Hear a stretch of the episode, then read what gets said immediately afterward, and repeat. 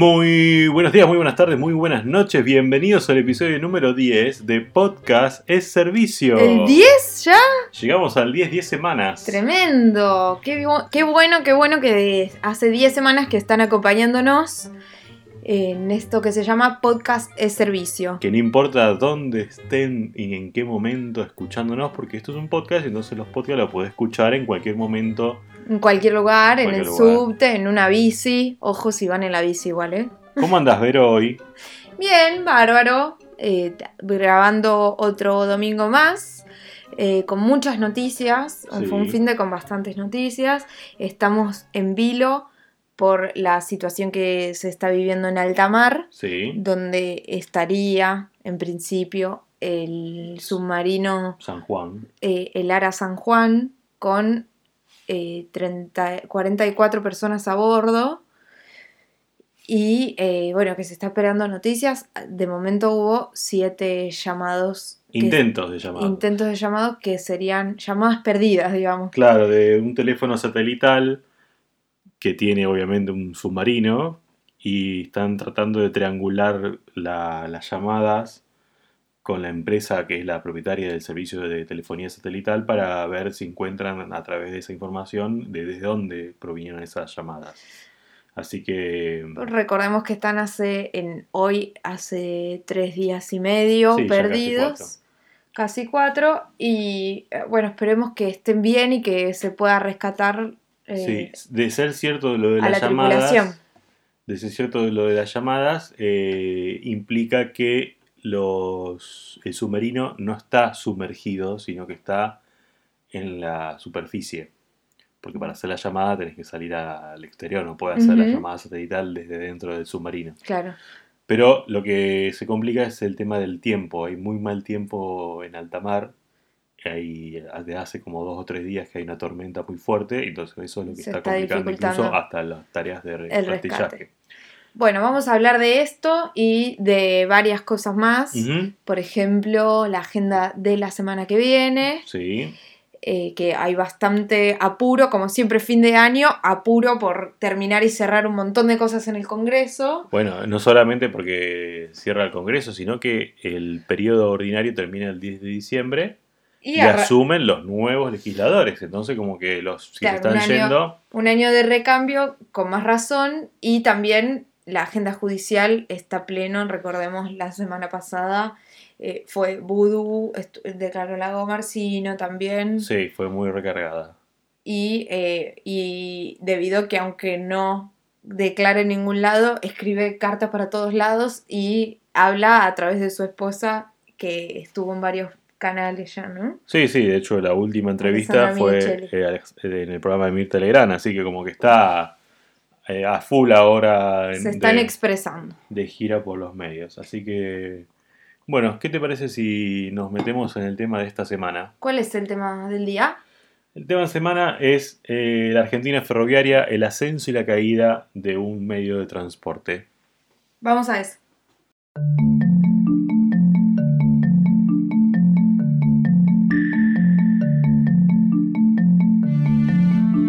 Tema de los trenes es algo que a mí siempre me apasionó, te cuento, Vero. Pero mm, creo que más por el tema de la, la curiosidad de no conocer lo que es un tren. Porque la verdad es que nosotros, que nacimos ya hace casi 35 años, ¿no? Vos, yo no. No, bueno, pero te marco una Sí. diferencia. Sí, Los sí. que nacimos hace 35 años, que digamos del interior, eh, al menos en los 80, ya vivimos una etapa en donde los trenes estaban medio ya desmantelados. No es una etapa, no, es- no, no vivimos la, la época dorada de los trenes, No.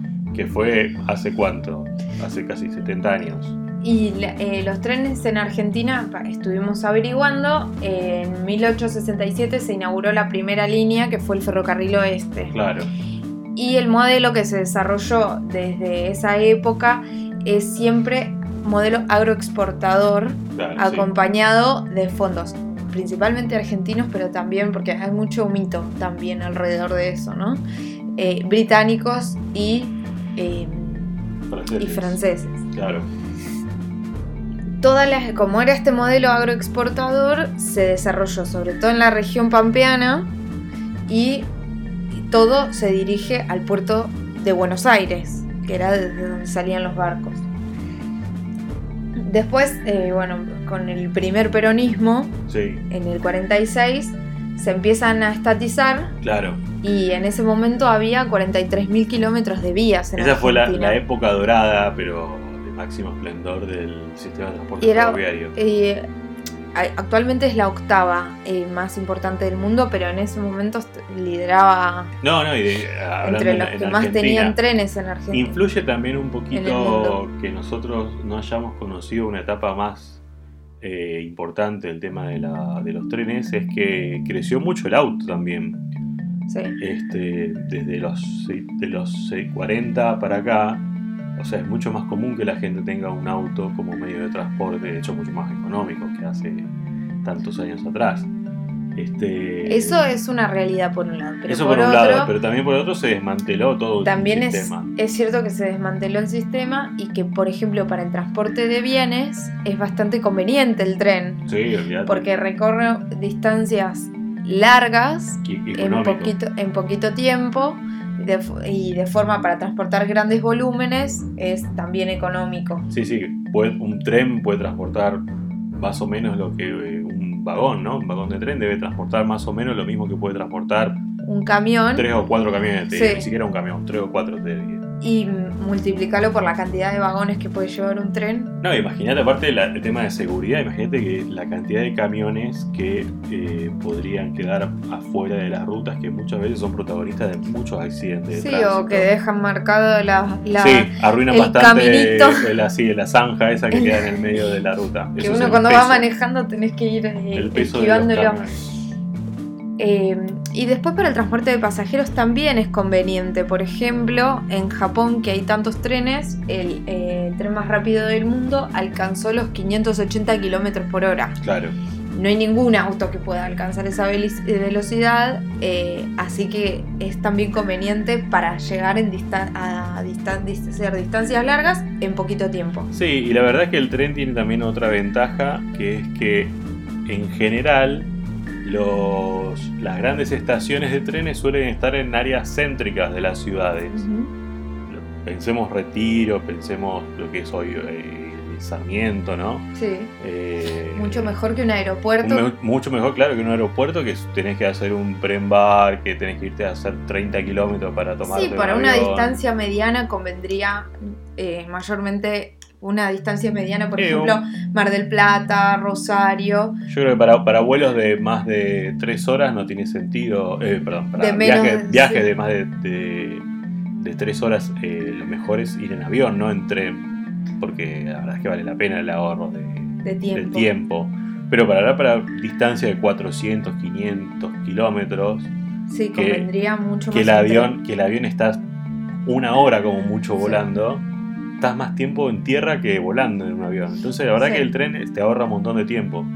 Y en el resto del mundo la verdad es que en general se mantuvo una política hacia los trenes. Pero en Argentina pasaron un montón de cosas Sí. que terminaron desarmando todo este sistema.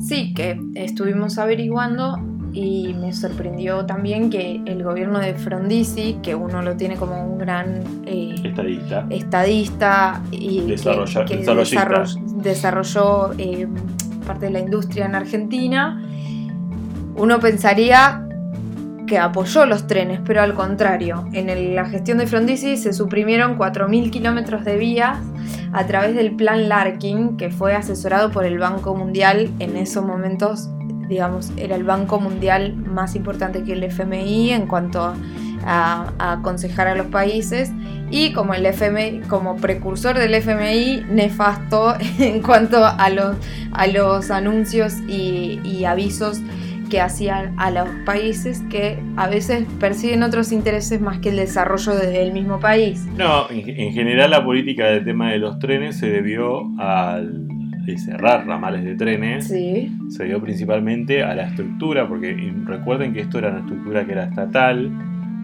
y que había mucha gente que trabajaba para el sistema ferroviario. Entonces gran parte de estos recortes recomendados, siempre entre comillas, por el Banco Mundial y de organismos internacionales, tienen que ver con alguna política de recorte, de ajuste, de, reducir la cantidad de empleados públicos y por eso eso termina siendo como la justificación por la cual se terminan cerrando trenes. Ya pasó igualmente algo similar en los 90 cuando se decide eh, privatizar eh, IPF que era un organismo que ya en un momento se había inflado. También habla también un poquito de, a veces debería haber una, alguna autocrítica o algo de cuánto el Estado se empieza a inflar por ahí en épocas donde hay mucha plata. Sí, una, cosa medio esquizofrénica. no, digo, no digo que todos sean eh, tipo acomodados, pero eh, también yo creo que muchas estructuras estatales, a medida que pasan los años, cuando hay mucha plata, empiezan a sumar gente que no sabemos muy bien qué hace. Y de hecho, cualquiera que haya lidiado con la administración pública lo puede corroborar. Un montón de gente que dice, bueno, esto no sé por qué está trabajando. Pero, pero es una realidad eso también. Pero bueno, claro, hay un, hay un doble juego, porque la verdad es que la economía de los trenes lo que tenía es que había muchos pueblos que vivían del sistema. Muchos pueblos que se crearon a raíz de, la, de ser terminal de tren. Por ejemplo, en Neuquén, yo soy neuquina, en Neuquén, Zapala, es un pueblo que queda justo en la mitad de, la, provincia, pero su única función era ser la capital del tren. Espero que no haya nadie de Zapala escuchando, pero eh, Zapala no, no fue un polo ni, un pueblo que, estuviera, que tuviera otro, digamos, leitmotiv fundacional que ser la capital del tren. Claro la, terminación del ramal. Em, en el verano del 53 se creó el Marplatense, esto también el peronismo, ¿no? Sí que recorría 400 kilómetros entre Constitución y Mar del Plata en 3 horas 45. Imagínate que hoy ese mismo tren hace el recorrido en 6 horas. Sí, con suerte. Y cuando, eh, comillas, reformaron y reinauguraron el ramal, vos lo tomaste ese tren... 8 horas tarde. 8 horas. Sí. O sea, estamos peor que en el 53 con el tren de Mar del Plata. Pasa que en general yo creo que hay mucha demagogia con el tema del tren no, al menos desde que tengo uso de la memoria, no, no, ha, no ha habido un uso eh, racional, un programa, un programa racional real de, reestructuración del servicio de trenes, sino que está todo muy enfocado a una cosa media nostálgica, demagógica y, y popular, que es cierto, el tren es un medio de transporte popular, pero claro, yo creo que durante mucho tiempo se justificó el tema del tiempo de que tardaban los trenes porque era muy barato. De hecho, súper barato. Hoy sigue siendo bastante. Hoy sigue siendo barato, pero hubo una época, por ejemplo, cuando el pasaje de colectivo a Rosario costaba 200 pesos, el tren salía 30 pesos.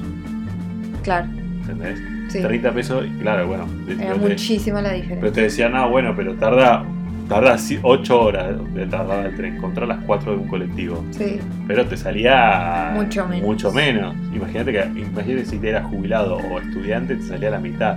Pagabas 15, pesos. 15 pesos cuando el colectivo salía casi 200. O sea, imagínate la diferencia de lo que era ya el servicio.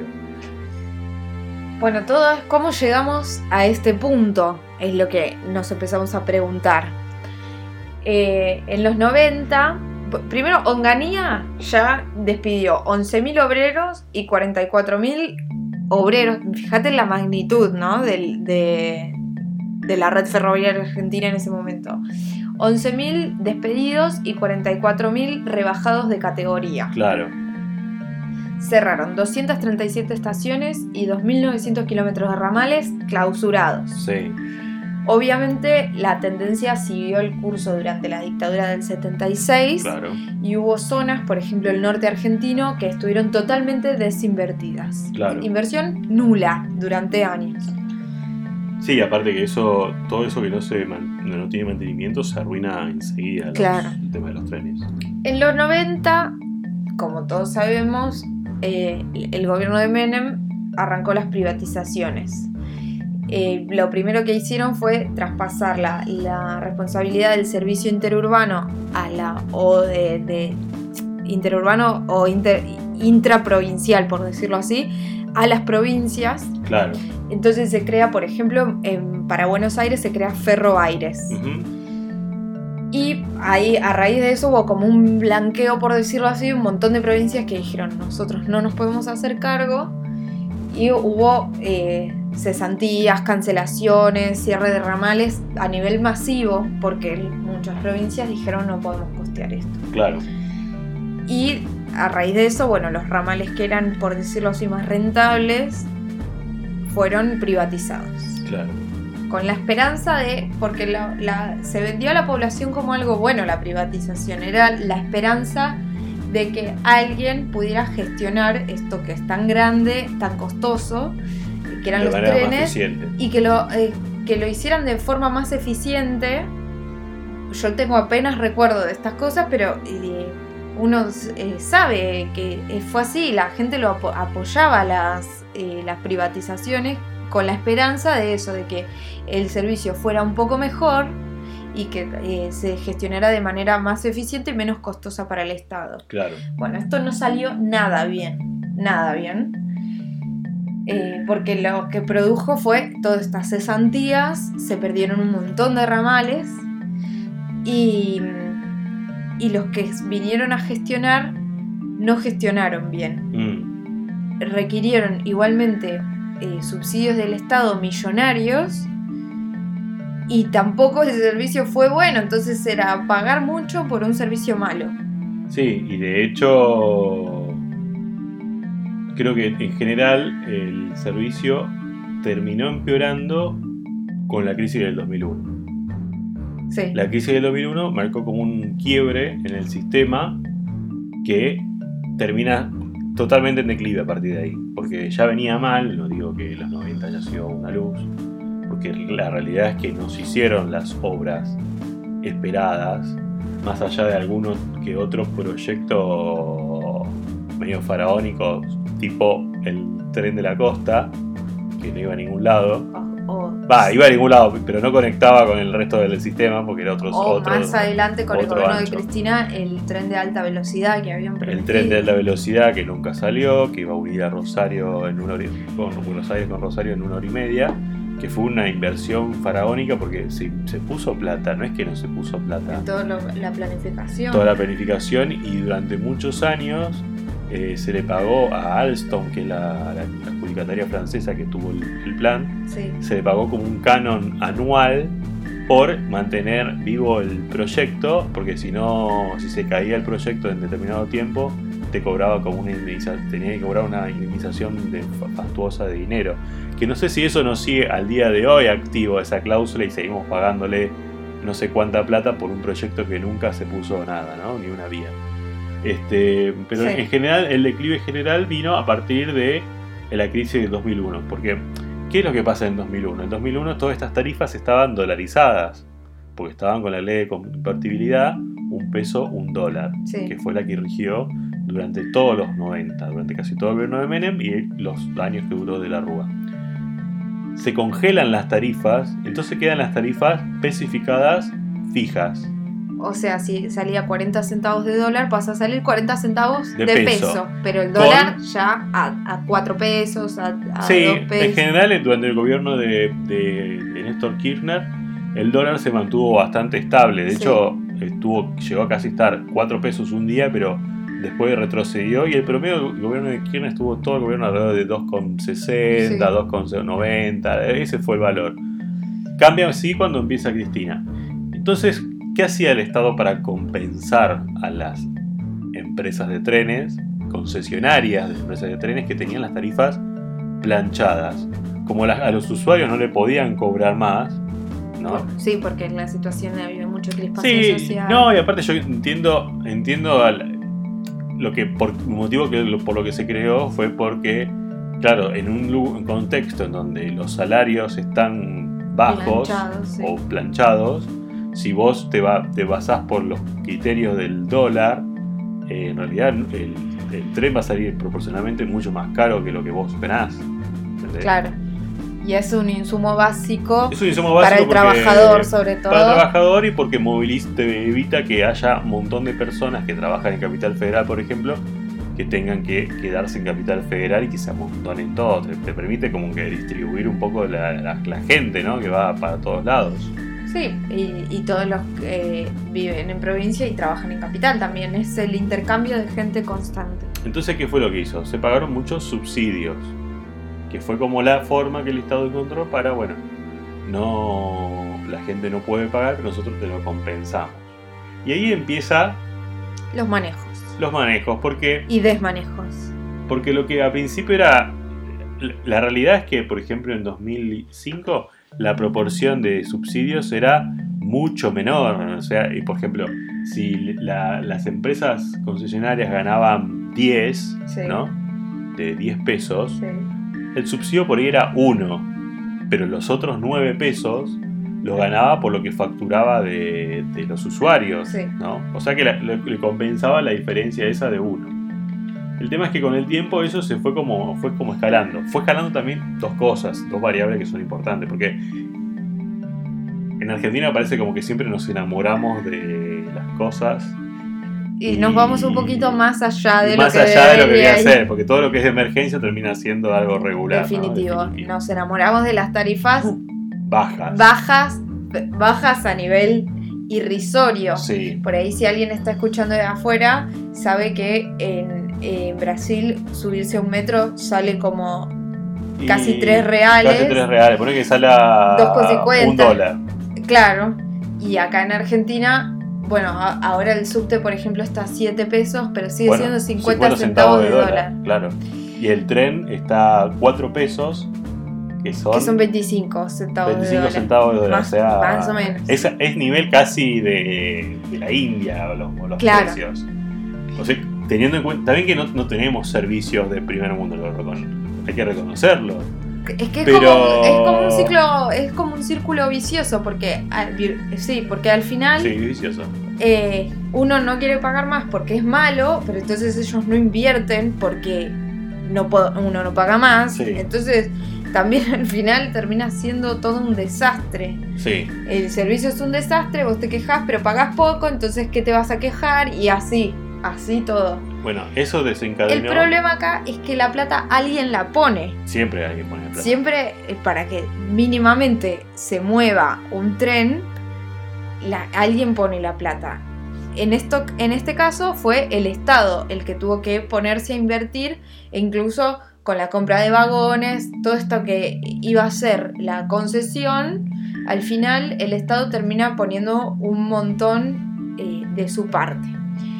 Y en este poner un montón, eh, durante el kirchnerismo se supo eh, nos enteramos tarde y no tan tarde de los desmanejos que hubo con el tren. Por ejemplo, eh, el 25 de febrero de 2005 se hizo un acuerdo de cooperación en materia ferroviaria con España y Portugal, Sí. ¿no?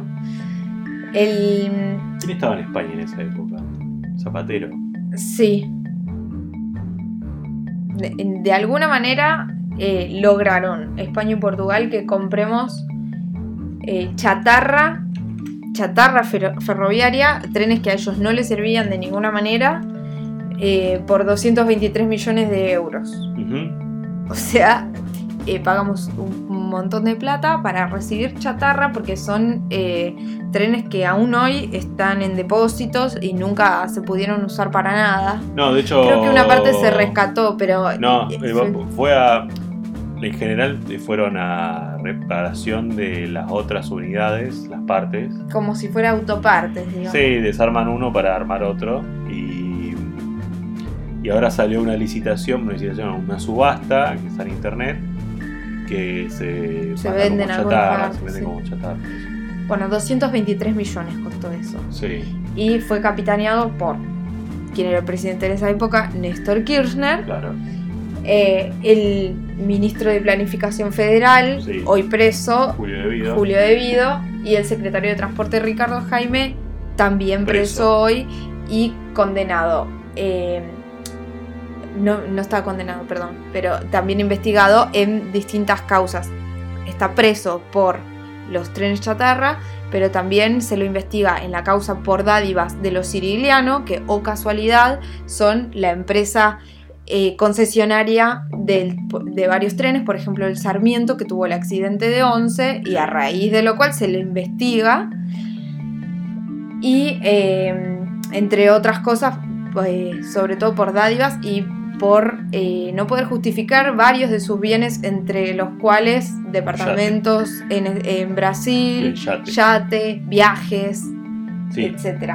sí, sí. el- Jaime, un, un desprolijo. Ricardo Jaime tenía un estilo de vida que no, con- Que no no. tenía relación con lo que ganaba como funcionario público. Y parte de todo esto se sospecha que tiene que ver con las dádivas de eh, TVA, alias el, el grupo empresario de los sirilianos. Sí. Después de eso, bueno, la, la pelota de los subsidios siguió creciendo y pasó de 400 millones en 2005 a 4.700 millones en 2012, una casi 10 veces más Sí, diez veces en más. subsidios que lo que recibía 10 en 7 años atrás.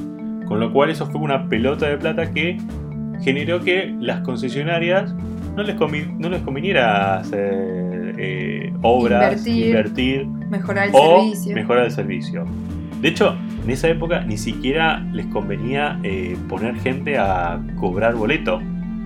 Porque era más fácil que te lo pagara todo el Estado. Y vos decías, bueno, viajaron 10 millones de personas. Y pasaba, de hecho, mucha gente recordará de esa época que no había ni molinetes en las estaciones. Vos pasabas y te subías al tren, no había nadie que controlara. Y eso generó toda una degradación De del hecho, todavía es un poquito así. Se está cambiando recién ahora lo de pasar el boleto a la entrada Sí, sí. y pasarlo a la salida. Ah, y algo que quería contar, porque una- uno de mis compañeros de trabajo me dijo que mucha gente no ficha la salida del tren y en re- porque lo de fichar dos veces, pasar la tarjeta a la entrada y a la salida es para cobrar. Pero lo que no sabe mucha gente y por eso no pasa el, la- el- el- no ficha la salida, por decirlo así, No te cobra. es que en realidad no te cobran, te restan. Si vos te bajaste, por ejemplo, tomaste de retiro a Tigre, ¿no? Sí, Pero te bajaste en Acasuso, por decirlo. sí. Te va a restar lo que te faltaba para Tigre. Claro. Te va a cobrar más barato que si vos no, no fichás a la salida, Te cobra pleno. te cobra pleno, como si hubieras seguido hasta Tigre. Sí, Bueno, está bueno nombrarlo eso. sí. Igual, eh, eh, en general, en las estaciones eh, intermedias es todavía cualquier cosa. Sí, muchas veces no, no, no están hay, bien. o, no hay, o no hay personal, entonces está la, la puertita abierta Sí. y pasas sin problemas, o eh, en general todavía como que hay un poco de falencias. Bueno, todos estos síntomas son algo de, de, eh, del- cómo se manejaba antes. Sí, que eso desencadenó en tragedias, no es que no, No pasó nada. Tiene un costo alto, muy alto. Sí, Eh, costó la vida de 51 personas sí, en 11. en 11. eh, bueno, una de las cuales además era una mujer embarazada, entonces eh, Sí. se debate entre decir 51 y 52. Eh, y a raíz de lo cual se empezó una investigación retroactiva, pero ya aparte de todo esto se sabía igual, Sí, eh, en la que supimos todo cómo fue todo este problema con eh, TVA, en el que por ejemplo, eh, vos lo que habías leído Fede, eh, que mm, el, el- en lugar de, de mejorar el servicio, les dije, de un informe claro, es un informe. en el que TVA Había un informe en donde a TVA le recomendaban por el estado de las vías que no circulara a más de 60 kilómetros por hora, porque por el estado que estaban tan mal las vías que no daba para que las vías. y entonces ¿qué hicieron? rápido. ¿Invirtieron en vías y No. mejoraron eso? Lo que hicieron fue reducir la velocidad a máxima a 40 kilómetros por hora. O sea, como la- las vías no soportaban más de 60, y vos decís, bueno, van a arreglar las vías para que pueda volver a la velocidad Sí. normal. Lo que hizo TVA es reducir la velocidad a 40 kilómetros por hora, entonces de esa forma los trenes podían seguir rodando sobre las mismas vías hechas pelota, la verdad, porque estaban muy mal, muy mal estado. Que eso es solamente como detonante y lo que terminó pasando después, que fue el accidente de la, tragedia de Once, el choque de, en Once contra la, terminal y que produjo en, 2012 la, muerte de, de 51 personas. Em, nosotros estuvimos hablando con María Luján Reik eh, para que nos recomendara parte de, literatura para hacer este informe y ella nos recomendó este, este informe de la Auditoría General de la Nación que se hizo en 2005, es previo a la tragedia, pero en el que ya se veía que, eh, que había este tipo de desmanejos por ejemplo, lo de ir a 40 km por hora por el mal estado de las vías. Recordamos que eh, la tragedia de Once fue un 22 de febrero, eh, fue un día que era feriado y el, ministro Schiavi en ese momento salió a dar una conferencia de prensa, dijo que menos mal que era feriado, eh, lo cual, bueno, produjo la furia y la bronca de muchos familiares como se imaginarán, en el que además se detectó eh, una especie de mm, no del todo buena reacción de los servicios de emergencia, porque también recordamos que el, hijo de María Luján, Lucas Menguini Rey, eh, tardaron en encontrarlo porque había quedado aplastado entre dos vagones. Recordamos que el tren Sarmiento chocó contra la la, estación directamente. Claro, sí, el, nunca, terminal. Nunca frenó. No, llegó a frenar porque era la, estación terminal de 11. La primera reacción del gobierno fue culpar al maquinista. Sí. Eh, pero luego se detectó que el estado de los trenes, bueno, lo que se sabía en realidad, que los trenes estaban en pésimo estado y que aún si el maquinista no llega a frenar, debe existir un sistema de emergencia mediante el cual el, tren frene, claro. que se llama el sistema de hombre muerto. Hombre muerto.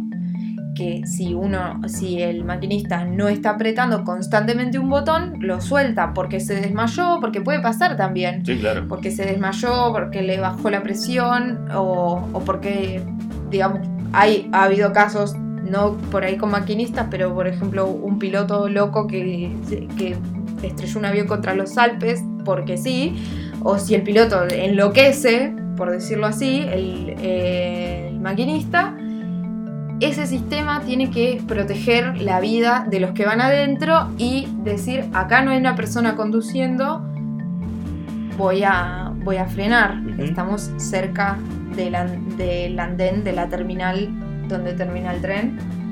Además, es un sistema también el de detección de de obstáculos hacia el frente es un sistema que también tiene muchos autos ya. O sea que no hay excusa. No hay excusa porque la tecnología para que esto no pase más existe. Sí. En general, creo yo que esta tragedia fue como la que marcó un antes y un después en el tema ferroviario por lo terrible, por lo que se descubrió que había detrás. Sí, porque en realidad eh, en general hubo como muchos desmanejos por parte del gobierno que trató de subsanarlo haciendo inversiones fastuosas y hasta medio, eh, medio mal hechas de, de coches, de vagones, de trenes, en general locomotoras nuevas, que más allá de lo bien o mal, creo que fue una reacción muy tardía. Mm. Y y siempre el kirchnerismo cargó con esa eh, mochila en la espalda de la tragedia de Once como un símbolo de lo que fue el desmanejo del dinero, ¿no? De los dinero, dinero público con, con bueno, con, con, con las muertes, con las muertes de personas por no hacer las inversiones que son necesarias o no controlar realmente a los concesionarios de los servicios públicos.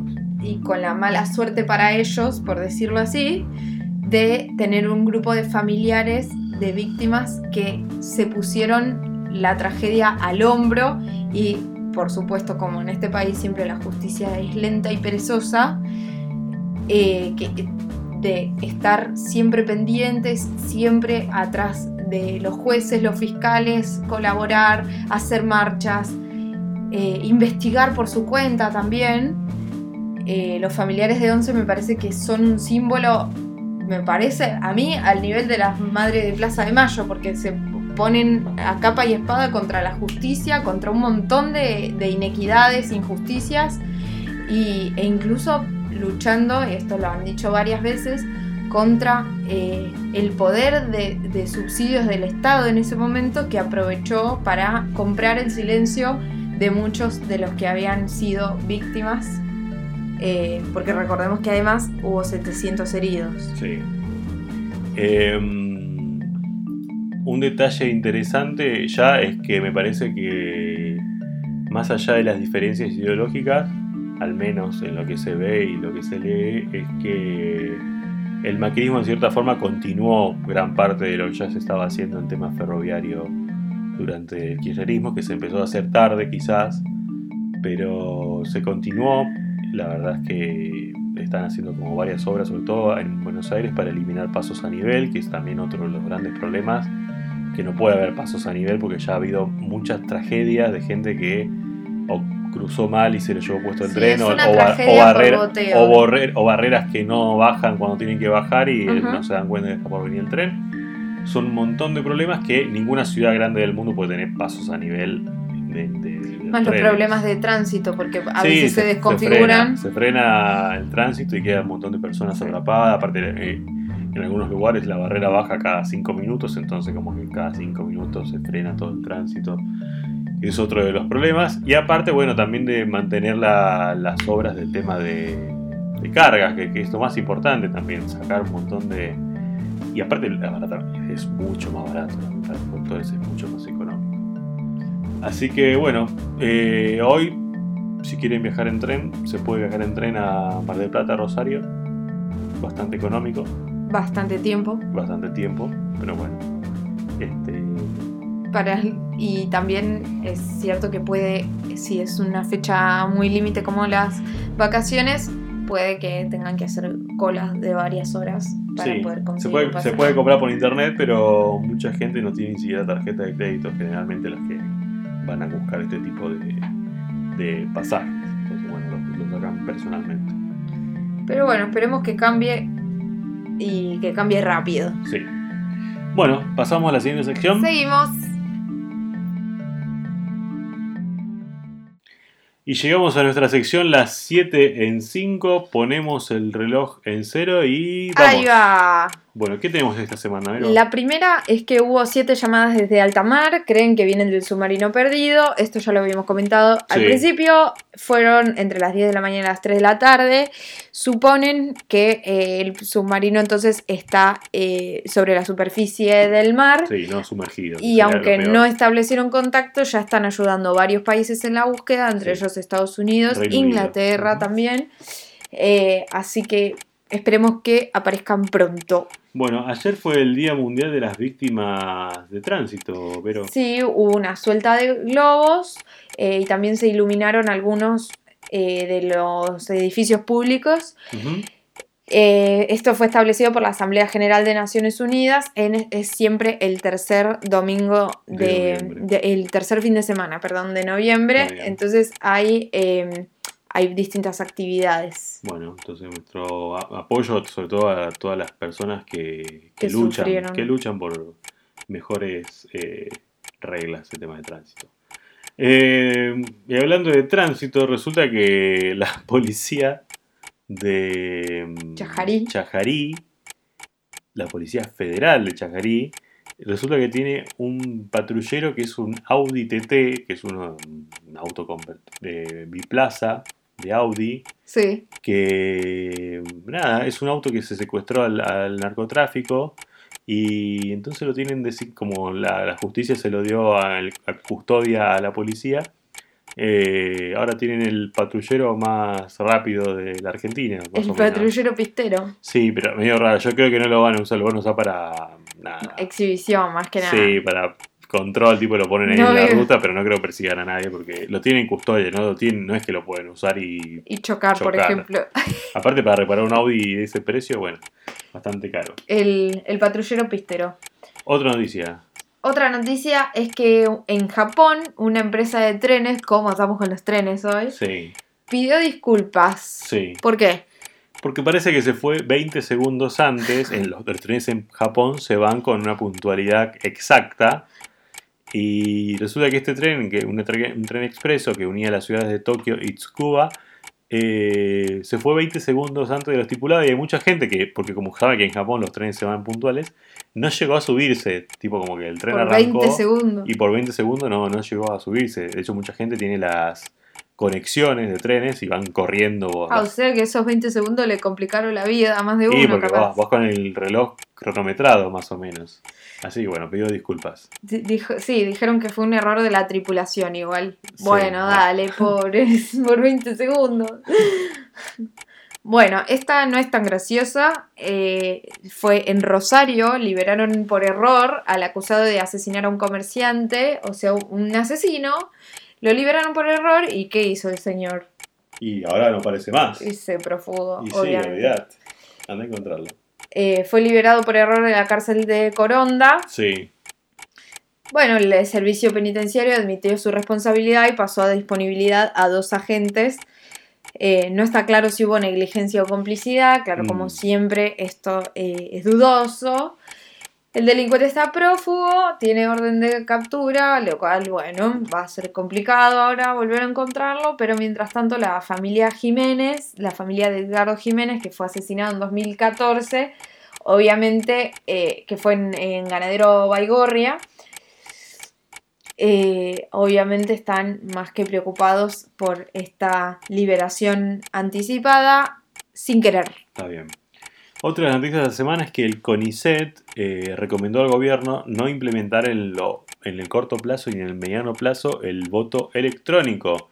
Era un informe que se le, lo pidió el Ministerio del Interior, se lo pidió al CONICET, y el CONICET hace una devolución, un informe de 45 páginas, en donde le recomienda al gobierno nacional no establecer ningún tipo de uso de urnas electrónicas o boletas electrónicas. Y si quieren saber por qué, pueden escuchar nuestro podcast anterior Hicimos que habla- anterior hablamos del hablamos mucho del voto, voto electrónico, electrónico. y los motivos por los cuales no queremos usar el voto electrónico. Y de lo electrónico a lo eléctrico. Sí, porque esta semana Tesla, del amigo Elon Musk, presentó un camión que es eléctrico y puede hacer 800 kilómetros eh, con una sola recarga de Buenísimo. baterías.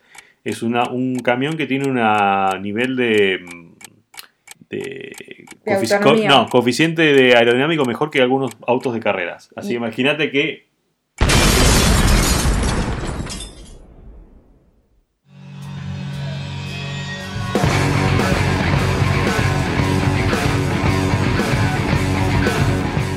llegamos a la última sección que es la agenda con todo lo que va a pasar la semana eh, que va hasta el 27 de noviembre. sí, Eh, hoy hay todos los temas que vas a ver en los medios y cuando los veas acordate que los escuchaste primero acá. Por ejemplo, Hoy hay elecciones, este domingo hay elecciones en Chile, eh, ¿No? el favorito es Piñera. claro. O sea, eh, sería el sueño de los Kirchner. ¿Te acordás que en su momento 4 y era 4. suce- sucederse uno al otro? Sí, Bueno, terminó siendo con Bachelet y Piñera, lo cual es bastante curioso porque son uno más de derecha y otro un poco más de izquierda. sí, pero viste que en Chile Bastante pueden... moderado. Sí, yo creo que en realidad la, la izquierda chilena tampoco es tan izquierda, no es izquierda revolucionaria, es una No, izquierda no. bastante conservadora no, también. no son bolivarianos tampoco. No, no, no, están lejos de ser bolivarianos. En general creo que la idiosincrasia chilena en general es bastante eh, conservadora. Entonces como que no hay muchos cambios por más que sea de izquierda, derecha ideológicamente. Creo que tienen mucho más en común y en general no son tan abruptos, no son tan, tan eh, rupturistas en cierta forma los Sí. cambios presidenciales. Por eso se puede ganar esto. Así que si el favorito es Piñera, no- igual no, no puede ganar en primera vuelta porque no llega al 50, y- 50 más un voto. Así que va a haber, va a haber otra segunda vuelta. Y, Y pero por- muy probablemente sea el presidente. Y de por Chile. ahora son unas elecciones que por ahora, esto es domingo a la mañana, eh, se vienen dando sin ningún tipo de incidentes por suerte. Eh, así que bueno, la fiesta de la democracia en Chile Sí. ¿Qué más? Otra noticia de esta semana que vas a escuchar es que, bueno, queda eh, mañana, este lunes es feriado en. Argentina, con lo cual solamente le quedan cuatro lunes al año. Nada. Nada, ya, Se- ya se- se voló. termina. Se Voló el el año. 2016. Cuatro lunes hábiles, ¿no? Estaba Ya está. Se terminó. Después el resto son todos feriados o otras cosas. Y el 21, que es el martes, El martes 21 es una noticia que bastante esperada por mucha gente. Empiezan a volar los eh, Las low cost. low cost, que en realidad no es low cost, porque técnicamente Avianca no es una low cost, una aerolínea grande, como decir sí, eh, Aerolíneas Argentinas no es low cost. no. Pero Avianca es una aerolínea colombiana, así que. Pero tienen vuelos que son eh, a tarifa reducida. Tarifa reducida, sobre todo en esta etapa que están medio así de promoción. De promo. Van a volar dos veces por día a Rosario y después a partir de eh, fines de noviembre eh, a Mar del Plata por la temporada. Que son vuelos en unos aviones chiquititos, ATR, que son nuevos, son aviones nuevos, ATR a todo ritmo. a todo ritmo, sí. Es ATR, que son aviones italianos, eh, turbohélice, que tienen 72 pasajeros. Es como un colectivo grande en realidad. No Ah, tienen... Turbo hélice como, ¿Cómo qué? como los dibujitos con claro, la hélice. claro, bueno, por eso te, Más chico. te abarata más costos. Los aviones se suben desde, mm, desde la pista y no hace falta, como son esos aviones donde bajan la puerta, ¿viste? Y es tener la escalerita, son Ah, no hace falta cuatro esperar la escalera. No hace falta esperar la escalera, te ahorras un montón de plata, porque imagínate, no tenés que depender del que te alcanza la Sí. escalera para bajar. Como que son como detallecitos que hacen que sea muy, mucho más económico.